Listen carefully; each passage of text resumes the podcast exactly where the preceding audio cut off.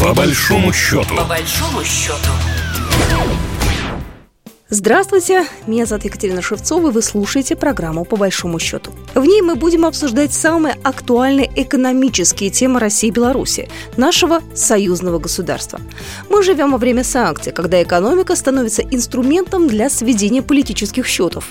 Начало 2022 года выдалось непростым для постсоветского пространства. Беспорядки в Казахстане. В сегодняшней программе мы поговорим о том, почему и как дестабильность в этой стране отразится на экономике России и Беларуси. Немного хронологии. Внеочередной саммит ОДКБ по Казахстану прошел 10 января в режиме онлайн. Инициатором переговоров выступила казахстанская сторона. В мероприятии приняли участие президент Российской Федерации Владимир Путин, лидер Казахстана Касым Жамар Таркаев, Генсек УДКБ Станислав Зась, глава Таджикистана Имамали Рахмон и белорусский президент Александр Лукашенко. В настоящее время в состав Организации договора о коллективной безопасности входит шесть государств – Россия, Армения, Беларусь, Казахстан, Кыргызстан и Таджикистан. Касым Жамар Такаев, президент Республики Казахстан, поблагодарил всех участников мероприятия. Хочу поблагодарить нашего председателя за оперативную работу по согласованию необходимых документов. Особые слова благодарности хотел бы выразить президенту Российской Федерации Владимиру Владимировичу Путину за проявленное понимание и быстрое решение вопроса об отправке миротворческого контингента ОДКБ в Казахстан. Миротворческий контингент, основу которого составляет военнослужащие России и Беларуси, будет выведен в республике после выполнения поставленных задач. Об этом говорил Владимир Путин. В Казахстан направлен контингент коллективных миротворческих сил ОДКБ. И хочу это подчеркнуть на ограниченный по времени период, на такой, какой сочтет возможным для его применения глава Казахстана. Уверен, что совместными усилиями уже в самое ближайшее время положение во всей стране будет окончательно взято под контроль и стабилизировано. А на казахстанскую землю вернутся, наконец, мир и спокойствие. Российский президент уверен, что беспорядки в Казахстане отнюдь не стихийные акции из-за роста цен на топливо. По его словам, это агрессия международного терроризма. Боевики проходили обучение и участвовали в боях в горячих точках за рубежом. Для погромов использовался отработанный сценарий цветных революций. Те люди, которые выступали за ситуацию на газовом рынке, это одни люди, и у них одни цели, а те, кто взял в руки оружие и нападал на государство, это совершенно другие люди и у них другие цели. При этом активно применялись присущие Майданам технологиям элементы силовой информационной поддержки протестов. Президент Беларуси считает, что Узбекистан может стать следующим государством, где развернется террористическая война. У ситуации в Казахстане, помимо внешних, были и внутренние факторы, считает белорусский лидер. Их также нужно проанализировать, чтобы понять, как действовать дальше. Нужно это четко усвоить.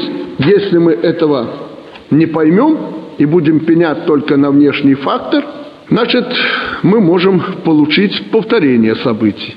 Напомню, что о рисках и угрозах, связанных с созданием в Центральноазиатском регионе спящих ячеек террористов, цитата, и экстремистов, которые в один момент могут проснуться, неоднократно говорил уважаемый Эмамали Шарыпович Рахмон. Мы принимали это к сведению, но, наверное, недооценили риски. Для Беларуси потерять Казахстан значит лишиться огромного рынка сбыта. Такое мнение в эфире телеканала ОНТ высказал аналитик Белорусского института стратегических исследований Алексей Авдонин, который, кстати, у нас сейчас на связи. Алексей, здравствуйте. Да, здравствуйте. Ну, у меня к вам вот какой вопрос. Э, казалось бы, географически, где Казахстан, да, и где Беларусь. Каким образом происходящая сейчас э, в Братской Республике ситуация может отразиться на экономике сначала Беларуси? Надо для нас понимать, что рынок Казахстана, он огромный и представлял большой интерес для белорусской экономики. В первую очередь для промышленности, сельхозпредприятий, предприятий перерабатывающей отрасли, и, безусловно, потеря данного рынка представляла бы а, значительный ущерб для наших а, предприятий. В этой связи принятие а, решения о участии Беларуси контингента белорусского миротворческой миссии АДКБ связано в том числе и с экономическими целями и задачами, которые связаны с обеспечением рабочих мест для нашего трудового населения на предприятиях, обеспечивающих производство и поставки товаров и услуг на казахстанский рынок. Если мы говорим о товарах и услугах, конкретно что поставляет Беларусь в Казахстан? И, наоборот, от казахов что приходит к вам? Беларусь ориентирована в первую очередь на а, машиностроение, на переработку сельхозпродукции. Мы а, одновременно развиваем а, различные проекты, связанные с разработкой новых технологий в области и медицины, и в области переработки нефтехимического сырья. Все это те направления, которые дают и Казахстану, и Белоруссии максимальную прибавочную стоимость. Из Казахстана, конечно же, это товары э, нефтехимии, которые закупаются в самом Казахстане. Плюс, конечно же, это вопросы, связанные с медициной, медпрепаратами. Мы знаем, что э, Казахстан э, активно работал по различным э, проектам и с э, Китаем, и с Россией. Есть те предприятия, которые интересны для белорусской стороны по расширению совместных кластерных производств, в первую очередь в области микроэлектроники и радиотехники, темы, связанные с военно-техническим сотрудничеством. Насколько УДКБ может всю эту конструкцию сейчас сохранить, экономическую? Насколько это для нас нас э, действительно мощная поддержка для всех? Мы должны понимать, что, конечно же, ОДКБ, э, реализовав проект по э, направлению миротворческого контингента в Казахстан, тем самым обеспечила стабильность социально-экономических, политических отношений в Казахстане и показала возможности ОДКБ налаживать безопасность и одновременно защищать свои интересы на постсоветском пространстве. Алексей Авдонин только что был у нас в эфире, аналитик Белорусского института стратегических исследований. Как пишет «Комсомольская правда», профессиональные инвесторы, а именно от них зависит стоимость любых активов на биржах, рассуждают следующим образом. Если в одной из самых близких России постсоветских стран происходит попытка госпереворота, значит есть опасность и для самой России. В случае смены власти экономические отношения между двумя союзниками могут ухудшиться. Вот и рубль на бирже в первые дни протестов пошел вниз. Тем не менее, это была первая эмоциональная реакция. Как только появилось больше ясности и стало понятно, что власти Казахстана берут ситуацию под контроль, началось обратное движение. Рубль стал отыгрывать потери. У Российской Федерации и Казахстана много совместных проектов в разных сферах. Добыча и транспортировка нефти, урановые рудники, Байконур. Плюс множество торговых сетей, мобильных операторов и цифровых компаний работают в республике. Был риск, что могут быть задеты транспортные цепочки. Через Казахстан идут некоторые грузы, например, с Китая. Но и на них погромы в бывшей столице республики не отразились. И у нас на связи экономист Максим Черков, с которым мы как раз и обсудим, насколько э, происходящее сейчас в Казахстане отразится на экономике России и союзного государства.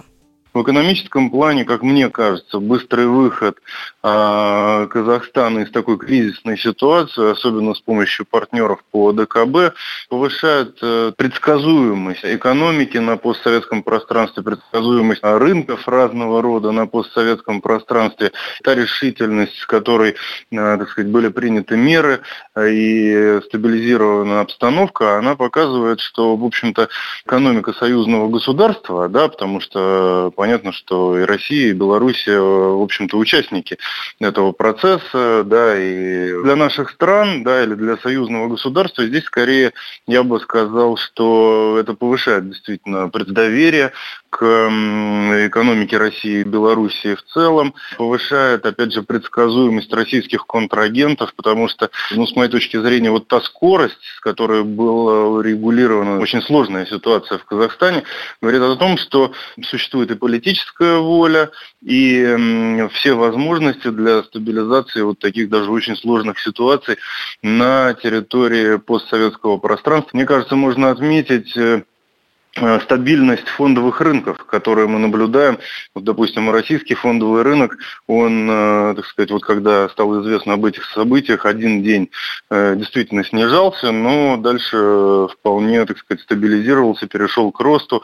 И как раз мы видим, что, в общем-то, вот такие даже ну, серьезные действительно проблемы, которые могут возникнуть перед любым из государств, на самом деле, ну вот в том числе перед странами, которые входят э, в союзное государство, наше объединенное. То есть они быстро решаются, эти проблемы, принимаются решительные действия. И, опять же, вот с моей точки зрения, долгосрочно для экономики союзного государства это очень положительно, да, потому что, допустим, западные контрагенты, они очень часто воспринимают страны ЕАЭС и страны, которые входят в союзное государство непосредственно, ну, как некий такой регион с повышенным риском. И долгосрочно, мне кажется, здесь э, вполне, э, так сказать, вот скорость выхода из кризиса, она вполне положительно скажется на экономическом состоянии союзного государства, компаний, работающих э, на рынке союзного государства. И мне кажется, в этом никаких сомнений быть не может.